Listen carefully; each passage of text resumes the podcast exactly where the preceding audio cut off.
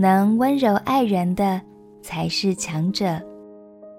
朋友平安，让我们陪你读圣经，一天一章，生命发光。今天来读创世纪第十章。大洪水之后，挪亚一家展开了新的生活，生儿养女。许多研究都指出，闪的后裔就是后来的亚洲人，韩的后裔是非洲人，而雅弗的后裔则是欧洲人。他们的生命就像种子一样，经过了几代的累积，人类的数量又再次多了起来。让我们一起来读《创世纪》第十章。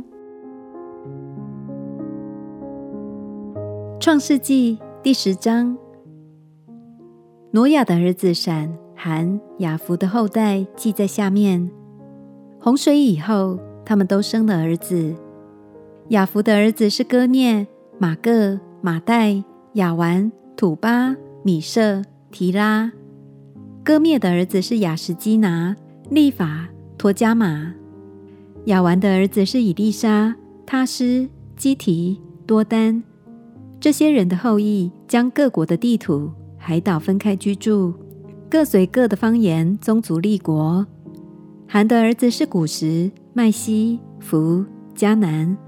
古时的儿子是西巴、哈肥拉、萨弗他、拉玛、萨弗提加。拉玛的儿子是示巴、底但。古时又生宁禄，他为世上英雄之首。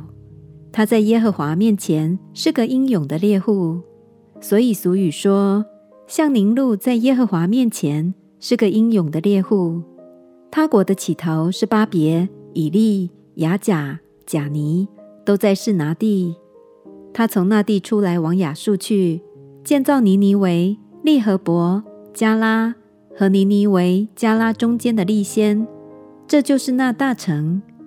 麦西生路低人、亚拿米人、利哈比人、拿弗土西人、帕斯鲁细人、加斯路西人、加斐托人。从加斐托出来的有菲利士人。迦南生长子希顿，又生赫和耶布斯人、亚摩利人。格迦撒人、希未人、雅基人、希尼人、亚瓦底人、喜玛利人、哈马人。后来迦南的诸族分散了。迦南的境界是从西顿向基拉尔的路上，直到加萨，又向所多玛、俄摩拉、亚玛、西扁的路上，直到拉沙。这就是含的后裔，各随他们的宗族、方言、所住的地土、邦国。雅弗的哥哥闪是希伯子孙之祖，他也生了儿子。闪的儿子是以兰、亚述、亚法萨、路得、亚兰。亚兰的儿子是乌斯、户勒、基帖、玛施。亚法萨生沙拉，沙拉生希伯，希伯生了两个儿子，一个名叫法勒，就是分的意思，因为那时人就分地居住。